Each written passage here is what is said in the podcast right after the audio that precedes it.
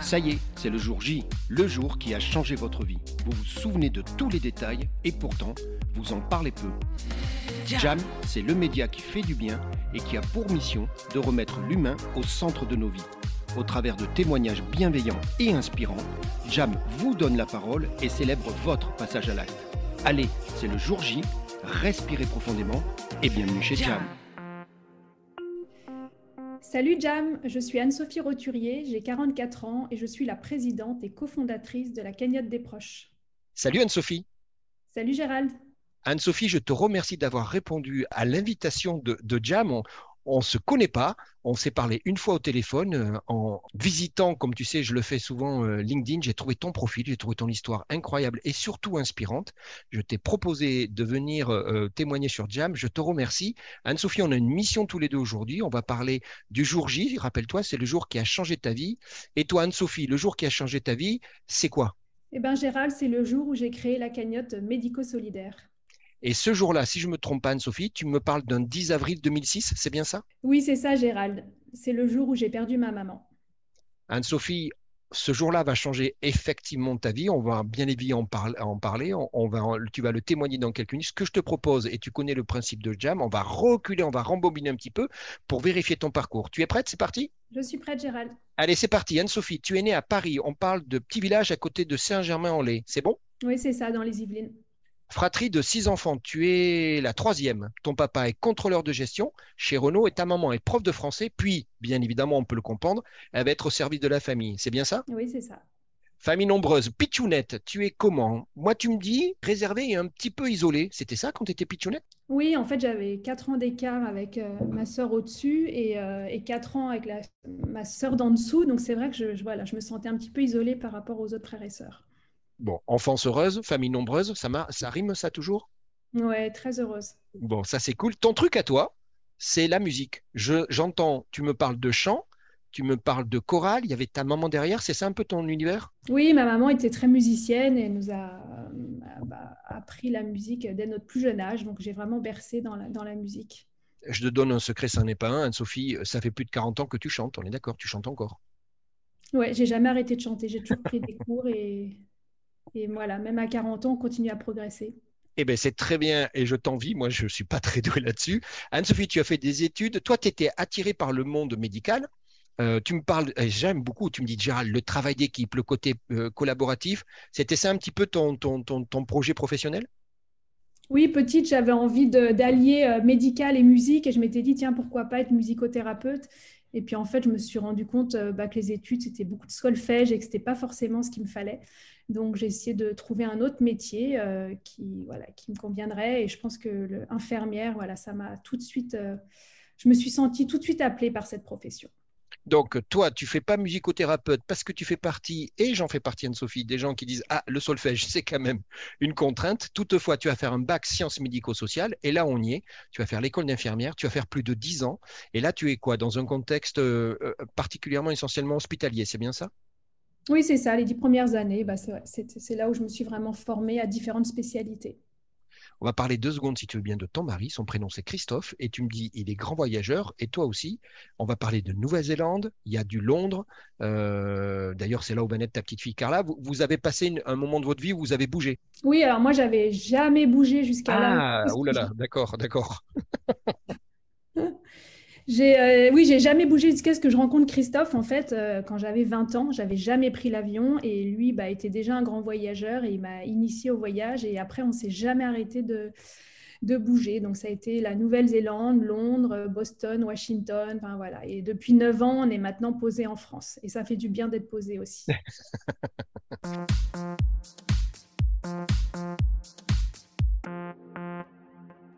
Dis-moi, tu as la gentillesse de me livrer un élément qui va être important, qui va nous permettre de comprendre aussi ton appétence, toi, ton, cœur qui bat pour cette, partie euh, d'empathie. C'est que tu me dis que ta grande sœur, elle s'appelle Florence, et était déficiente mentale, et tu dis que tu as grandi aussi, Anne-Sophie, dans ce milieu. On parle d'empathie, de sensibilité à la différence, et surtout au handicap. Ça va forger une partie de, de, tes émotions. C'est bien ça?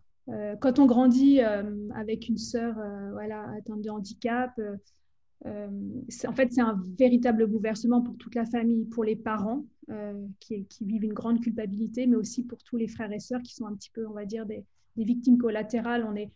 On est, euh, finalement touché et impacté euh, personnellement par le, handicap. Et euh, donc, c'est vrai que j'ai vu mes parents évoluer dans ce monde-là, avec pas mal quand même de difficultés. Et donc, le parcours du, le combat de ses parents, de l'enfant, des frères et sœurs, voilà, je le connais depuis, depuis ma naissance.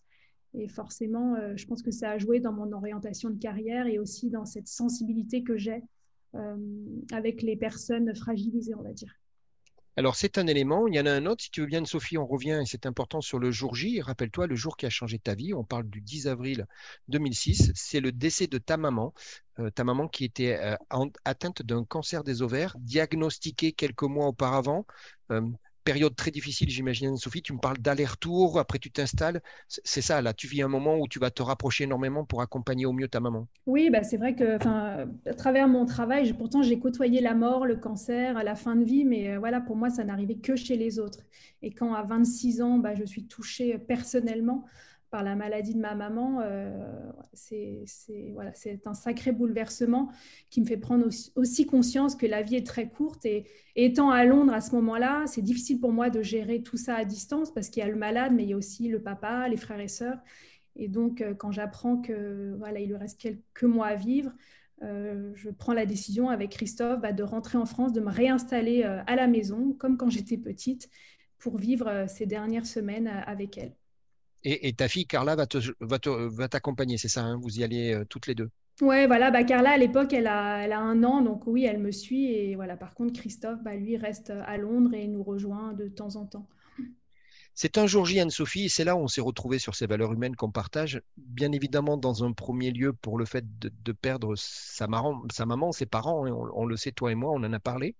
Mais c'est un jour J aussi parce que c'est là hein, le déclencheur. Tu dis, Gérald, euh, déjà par le biais de ta sœur, tu en as parlé, mais là, euh, par procuration avec, avec le parcours de ta maman dans, ces périodes difficiles, tu dis, oulala, là là, les soins, le support, c'était très difficile, c'était très précieux, tu dis même parfois inexistant. C'est ça qui va être le déclencheur, Anne-Sophie? Oui, bah on est à cette période-là où on, traite, on va, on va traiter les symptômes, mais peut-être pas assez l'aspect psychologique. Euh, donc il y, a des mois très difficiles d'énormes souffrances où je vois ma maman vraiment très très mal et au point de, vouloir euh, voilà vouloir vraiment partir. Euh, on peut, je suis obligée quand même de passer par cette, enfin de voilà de parler comme de cette phase où elle a eu la chance de finir sa vie en soins palliatifs. Euh, et ça, c'est, enfin, c'est, ça, ça, enfin, ça a complètement changé l'expérience parce que donc, dans ces quatre dernières semaines de vie, elle était en soins palliatifs, donc avec une prise en charge globale de la maladie, euh, traitement aussi bah, de l'anxiété, prise en charge des enfants, du mari. Et donc, ça m'a permis aussi de, bah, d'être rassurée sur le fait que voilà qu'elle allait euh, peut-être mieux accepter en fait le, bah, le fait qu'elle allait mourir c'est important et, on, a tous les deux cette sensibilité. Je pense qu'on n'est pas les seuls. Et, c'est un débat tellement encore d'actualité. Hein. Tu, as vu aujourd'hui sur cet accompagnement. Toi, ce que tu dis, Anne-Sophie, c'est que tu dis, bah, finalement, la perte de ta maman, qui est, ce jour J, va déclencher beaucoup de choses en toi. Et la première, c'est ce que tu me dis, c'est euh, une envie incroyable de profiter de la vie. Il y a quoi? Ça, a été un accélérateur, c'est ça, ça a mis en avant le fait de dire, ben voilà, la vie c'est court et tu avais toi en plus plein, plein de rêves. C'est ça que ça, euh, accélérer, démultiplier en toi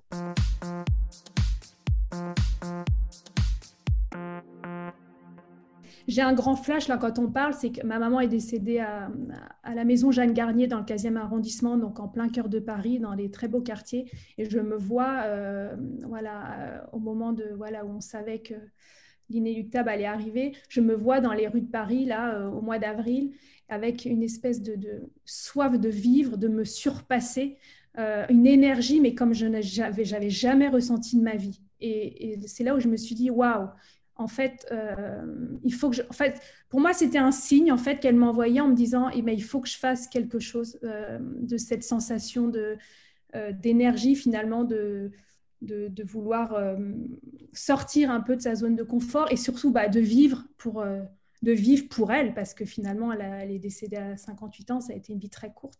Je me disais, voilà, j'ai ma mission aujourd'hui, ça va être de, vivre doublement pour elle et puis aussi peut-être de, bah, m'occuper des personnes qui n'ont pas eu cette chance d'être accompagnées comme l'a été dans ces dernières semaines de vie. Alors, cette, envie-là, comme tu dis, cette, force-là que ta maman, finalement, indirectement va t'insuffler, elle va, va jamais te quitter. Et tu vas déjà prendre, Anne-Sophie, une, décision, et j'imagine que ce n'est pas une décision facile. Après une longue réflexion, tu vas décider de quitter l'hôpital. Euh, et, ça, j'imagine que c'est le début de ce cheminement que tu vas entamer, c'est ça? Puisque ta maman, elle avait choisi de vivre euh, bah, chez elle, hein, euh, et tu avais, toi, d'ailleurs, coordonné toute la partie logistique de soins. Et c'est là où, d'ailleurs, tu dis, bah, c'est une révélation, puisque je m'aperçois que aujourd'hui, on parle d'infirmière coordinatrice. Il y a tellement à faire autour de cette prise en charge, et pas que simplement de, la personne qui est, malade. C'est ça le, point de départ? Ouais, c'est ça. En fait, bah, au départ, maman voulait mourir à la maison, donc ça ne s'est pas bien passé. Donc finalement, voilà, elle a été orientée en soins palliatifs, mais en tout cas, pendant quelques semaines, elle était à la maison. Et, c'est là que j'ai découvert ce métier d'infirmière coordinatrice, donc l'infirmière qui va en fait gérer toute la logistique, que ce soit du matériel adapté, des prescriptions à aller chercher à la pharmacie, du, du, lien avec, euh, avec les médecins, euh, l'oncologue, euh, la, gestion de la douleur. Et, j'ai, en fait, je, remercierai toujours ma maman, en fait, qui m'a qui m'a fait connaître, voilà, cette spécialité, en fait, hein, cette, en tant qu'infirmière. Et donc, euh, ça a été une vraie révélation. Et donc, j'ai, suite à, à la ODC, je me suis dit, bah tiens, je, j'avais un mal fou à retourner à l'hôpital. Je pouvais plus voir. Euh, c'était une période où j'arrivais même plus à voir quelqu'un, voilà, sans cheveux. Enfin, tout, malade me rappelait ma maman, et donc il y avait, j'avais un espèce de blocage. Et je me suis dit, mais peut-être qu'il faut que je prenne le quitte l'hôpital, le temps qu'il faut en fait, le temps de, d'accepter ce deuil, de me reconstruire. Et euh, voilà, comme en parallèle, j'avais fait cette découverte de poste d'infirmière coordinatrice, je me suis dit, mais tiens, il faut, voilà, profitons de cette opportunité pour aller euh, découvrir le milieu de l'entreprise. Et c'est ce que tu vas faire, Anne-Sophie, parce que tu me dis, ben, Gérald, je vais contacter des gens, je vais presque interviewer. C'est ça, Anne-Sophie, tu es allé rencontrer des gens, des prestataires, des gens qui sont dans cet écosystème pour comprendre un petit peu tout, ça. Là, tu vas avoir une, démarche euh, de curiosité. Oui, bah, je vais contacter toutes les prestataires de médico-techniques de la région parisienne. Et alors, je me prends pas mal de claques parce que je n'ai pas d'expérience. Euh, voilà, c'est et puis, un jour, il y a une société qui va me dire Attendez, Anne-Sophie, vous avez une telle motivation. Enfin, voilà, on a envie de vous laisser votre chance. Donc, c'est là où j'ai pu démarrer euh, dans la branche santé du groupe Nestlé, en fait, dans l'éducation thérapeutique à la pompe à insuline. Et là, le groupe Nestlé, il va te proposer quelque chose, mais, doublement euh, important pour toi. Tu le dis déjà parce qu'ils ils, ils, comprennent, ils t'accueillent avec, comme tu dis, ton expérience et, ton envie, ton engagement. Mais tu me dis, euh, intéressant parce qu'il y avait l'accompagnement du patient et ça, c'était le cœur de ta réflexion. Rappelle-toi, tu me dis, Gérald, on était dans un format infirmière coordinatrice, mais en plus, la partie commerciale. Hein, tu disais euh, la gestion des prescripteurs, le challenge. Et moi, tu me dis, Gérald, cette partie-là, ça a été incroyable parce que ça m'a permis de gagner confiance en moi.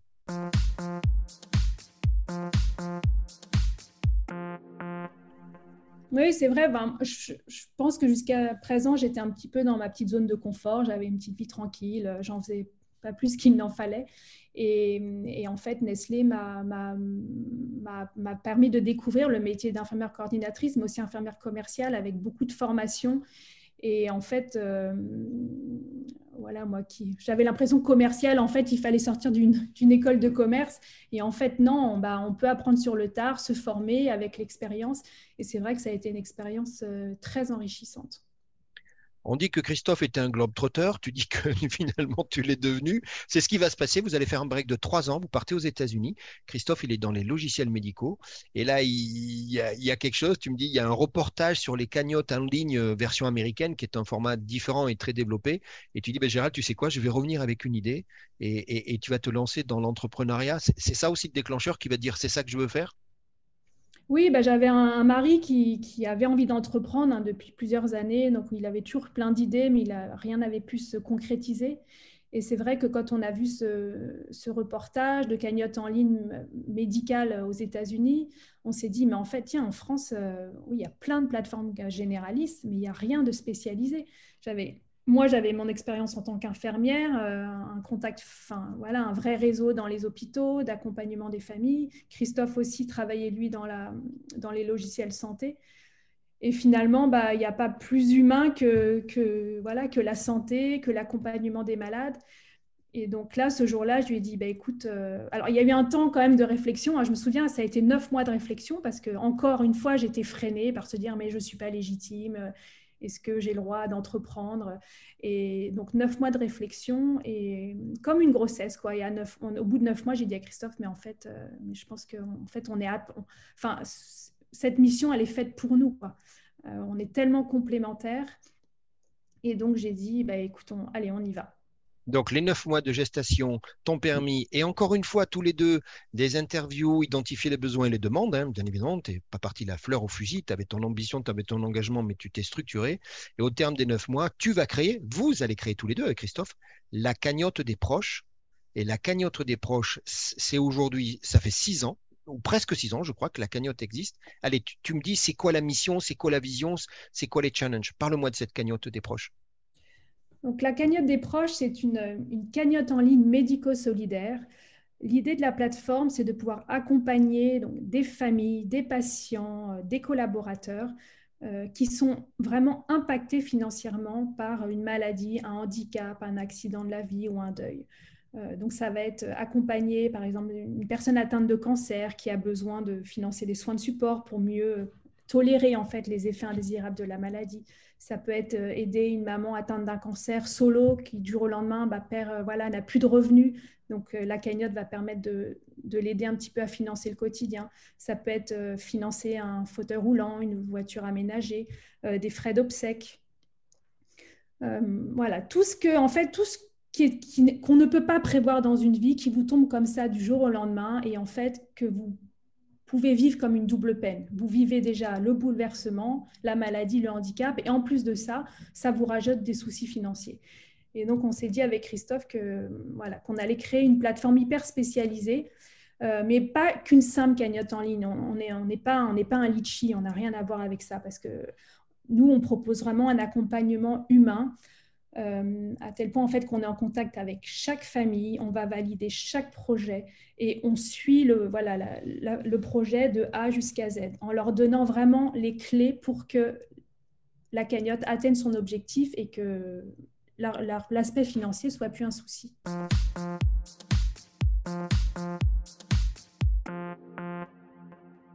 Donc, Anne-Sophie, la cagnotte des proches, on a dit, c'est presque six ans. Et je sais que c'est important. Tu m'as fait une distinction. Tu m'as dit que chez vous, dans votre écosystème, dans votre communauté, vous parlez de cagnoteurs et de donateurs. Tu veux bien m'expliquer?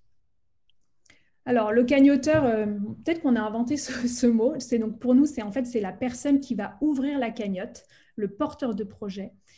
Et donc, ce cagnoteur a dans son réseau des donateurs qui vont abonder la cagnotte.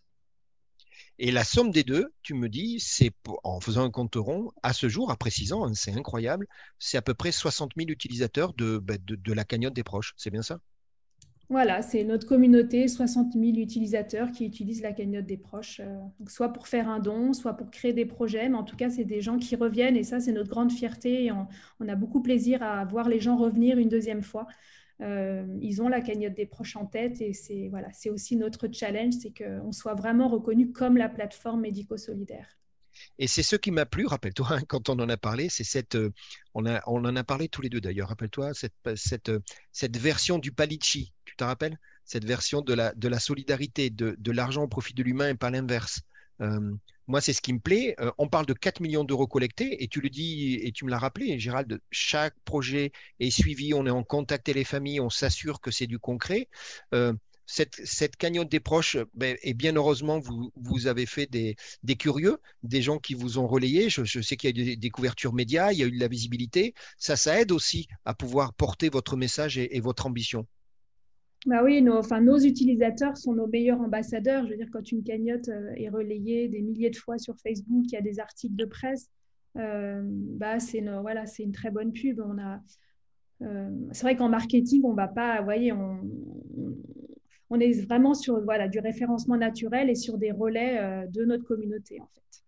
On parle de cagnotte hommage. Tu l'as dit, on parle de frais. Hein, et tu dis toi-même, Gérard, on a déjà la, peine de, la perte d'un proche derrière, il y a parfois la peine et les soucis financiers qui arrivent. Donc, on parle de frais de pompe funèbre, de soutien aux vivants. Et j'ai beaucoup aimé quand tu me l'as dit, en disant, Gérald, ben, il y a la personne qui est décédée, qui laisse un vide, et il y a tous les gens qui restent, qui sont là et qui, eux, ben, vont faire face parfois à des situations inattendues de, de perte de revenus et compagnie.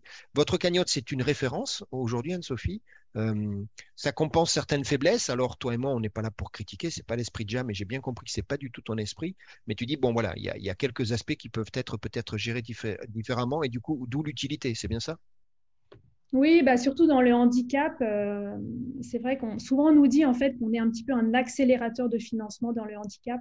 Les délais euh, pour recevoir des aides institutionnelles type, alors surtout MDPH, toutes les maisons du handicap départementales, des mutuelles, des assurances, mais parfois ça prend des mois, voire des années. On a des projets, parfois, enfin, des, familles qui attendent 18 mois, 2 ans, des déblocages de fonds de la MDPH.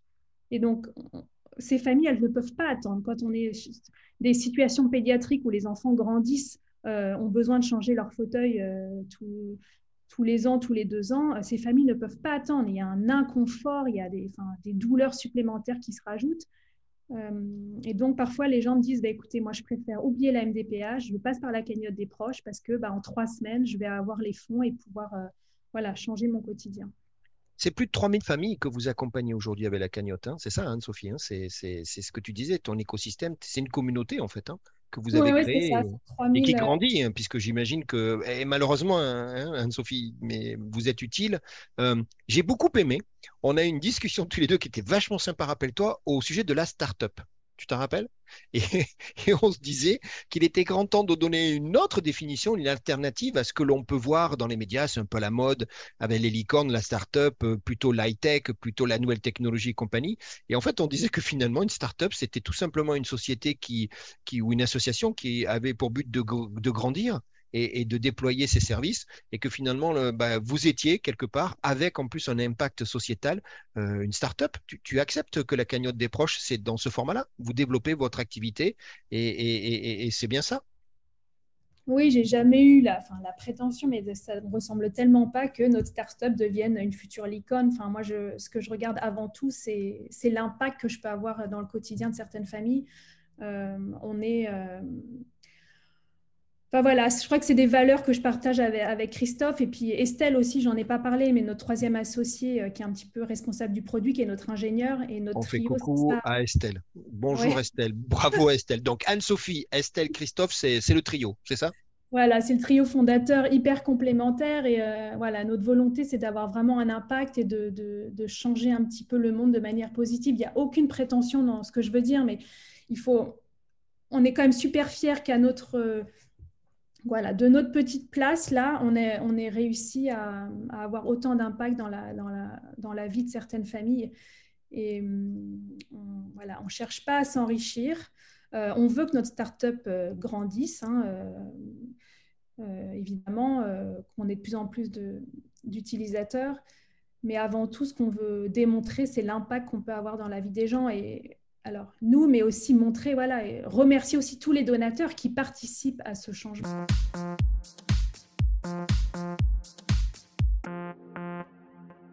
Anne-Sophie, aujourd'hui, les entreprises, elles recherchent ça, donner du sens. C'est ce que cherchent les salariés. Tu as vu, on est en quête de sens. C'est peut-être le seul côté positif, si tant est que ça en soit un, de, ce qu'on vient de vivre là, depuis deux ans euh, avec l'impact sanitaire. Et donc, du coup, votre ambition, c'est ce que tu es en train de dire, vous êtes en train de, continuer à simplifier euh, le parcours utilisateur de la plateforme. C'est ça en ce moment, vous travaillez d'arrache-pied pour pouvoir, tu dis toi-même, euh, développer vos services et pouvoir accompagner le plus grand nombre. C'est tout simplement ça. Oui, ben on a forcément toutes les semaines des retours d'utilisateurs et, et, on ne fait que faire évoluer en fait la plateforme. Il y a des développements qui se font très régulièrement et on, attache beaucoup d'importance à la vie de nos utilisateurs parce que c'est eux qui l'utilisent au quotidien et ils ont toujours plein de bonnes idées. Et donc, c'est vrai qu'on a un développeur en continu qui travaille pour euh, améliorer la plateforme et répondre euh, aux différents besoins, que ce soit des familles, mais aussi des entreprises. Il y a de plus en plus d'entreprises qui viennent à nous pour ouvrir des cagnottes euh, pour soutenir des collaborateurs qui sont touchés par un accident de la vie, un deuil, aussi pour des défis solidaires, par exemple. Enfin, voilà, tout est, et on s'adapte voilà, mois après mois aux besoins. Anne-Sophie, on arrive au terme de notre discussion. On rappelle-toi, c'est le jour J, c'est le jour qui a changé ta vie. C'est le 10 avril 2006. c'est le décès de ta maman, mais qui finalement va laisser un message très fort que tu vas prendre à bras le corps et qui ne t'a jamais abandonné depuis, puisque euh, six ans plus tard, euh, la cagnotte des proches existe, avec le succès dont on vient de parler, avec cette communauté, les cagnoteurs et les donateurs, j'ai bien compris, qui sont en train de bah, développer. Tu le bouches à oreille, on parle de 3000 familles. Euh, dis-moi, c'est quoi les prochaines étapes là? Tu, peux nous dire, c'est quoi là, devant vous, vous avez quoi pour cette euh, cagnotte des, proches? C'est quoi les prochains challenges? On a eu une, grosse, une grosse étape là, ces derniers mois avec une levée de fonds qui a permis de nous structurer, de recruter, de, euh, de faire aussi des nouveaux développements euh, voilà, sur la plateforme pour qu'elle soit encore plus performante. Euh, donc l'idée aujourd'hui, c'est de, on a, je pense qu'on a une plateforme voilà qui est, bien robuste, solide, qui peut, qui, voilà, qui attend, qui attend les, prochains dons. Et donc je pense que là, notre première prochaine étape, ça sera de, démultiplier en fait les partenariats qu'on peut avoir avec des centres de soins, des associations, des, euh, enfin, voilà, aussi des plateformes Internet hein, autour de, qui sont dans la thématique du handicap, du deuil, de la maladie. Euh, toutes ces personnes en fait qui peuvent euh, en fait nous prescrire, qui peuvent parler nous à leurs utilisateurs en disant bah voilà vous avez cette problématique de financement, mais aujourd'hui la cagnotte des proches est là pour ça et, et voilà ces personnes peuvent être aussi de vrais relais. Je suis convaincu que ton témoignage, euh, qui est inspirant, tu le sais, Anne-Sophie, c'est pour ça que je t'ai dit, viens, il faut qu'on en discute tous les deux chez Jam, euh, touche pas mal de gens, puisque malheureusement, à un moment ou un autre de notre vie, on est tous concernés directement ou indirectement par euh, la situation que tu décris et la situation sur laquelle la cagnotte des proches apporte justement un accompagnement. ces personnes-là qui, qui, sont, qui sont dans cette situation ou qui veulent juste simplement vous accompagner, contribuer, tu le dis toi-même, comment on fait pour vous accompagner Comment on fait pour vous contacter?